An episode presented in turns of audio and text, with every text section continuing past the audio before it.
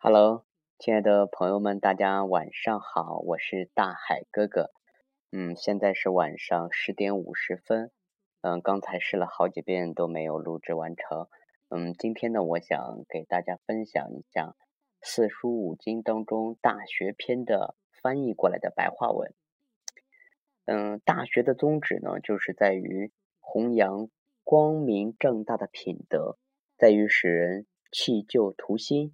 在于使人达到最完善的境界，知道应达到的境界，才能够志向坚定。志向坚定以后啊，才能够镇静不躁。镇静不躁呢，才能够心安理得。心安理得，才能够思虑周详。思虑周详，才能够有所收获。嗯，我个人理解这句话的意思，可能就是说。要让自己的心能够安静下来吧，不知道大家是怎么理解的？咱们接着往下说哈。每样东西都有根本，有枝末；每件事情呢，都有开始，有终结。明白了这本末始终的道理，接近事物的发展规律了。古代那些想要在天下弘扬光明正大品德的人。先要治理好自己的国家，嗯，但是如果想要治理好自己的国家的话，先要管理好自己的家庭和家族。要想管理好自己的家庭和家族，先要修养自身的品性。要修养自身的品性，先要端正自己的心思。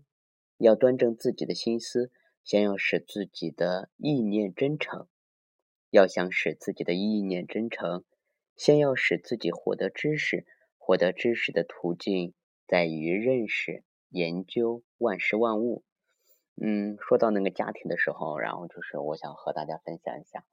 然后平常上班的时候吧，对孩子们就是尽量的呃克制自己的情绪，就是不让自己发脾气，嗯，不不把这些语言性的伤害带给孩子们。但是回到家以后呢，然后就是。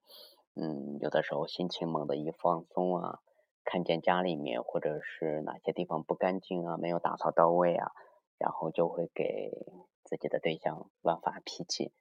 嗯，当然我每次发过脾气以后，然后我就会马上 及时的道歉。嗯，对于这个语言的伤害啊，有的时候真的是不可否认，嗯，伤害是非常大的，就像一把无情的刀子再去收割对方。呃，在这里我想给大家说一下这个语言伤害的严重性。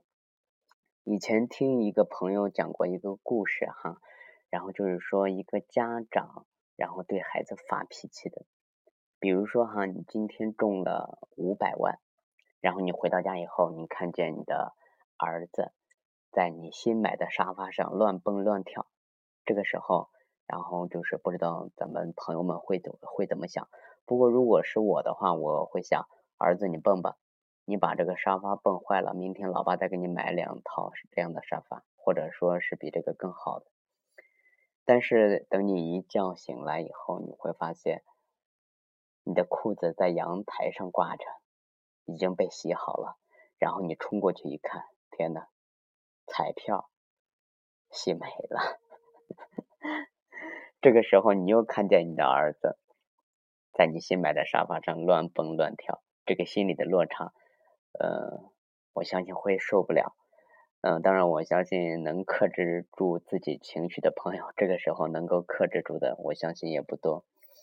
呃，怎么说呢？我个人觉得就是情绪吧，自己的情绪能够影响周围的一切。啊，好像说的也有点多了，咱们接着往下说。通过对万事万物的认识。研究后才能够获获得知识，获得知识后意念才能够真诚，意念真诚后心思才能端正，心思端正后才能够修养品性，品性修养后才能管理好家庭和家族，管理好嗯家庭和家族后才能治理好自己的国家，治理好国家后天下才能够太平。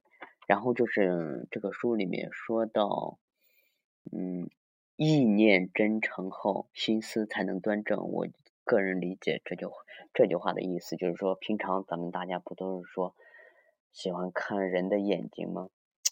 嗯，但是有的特别那些聪明狡猾的人哈，然后别人都说，然后说谎的人他容易眨眼睛，或者说是脸红什么的。但是我自己总结了一套，然后就是呃，能够嗯拆拆穿别人心里面在说谎，甚至是呃在想你的不好东西的时候，嗯，这个人的眼睛会一直盯着你看不动，然后尽量。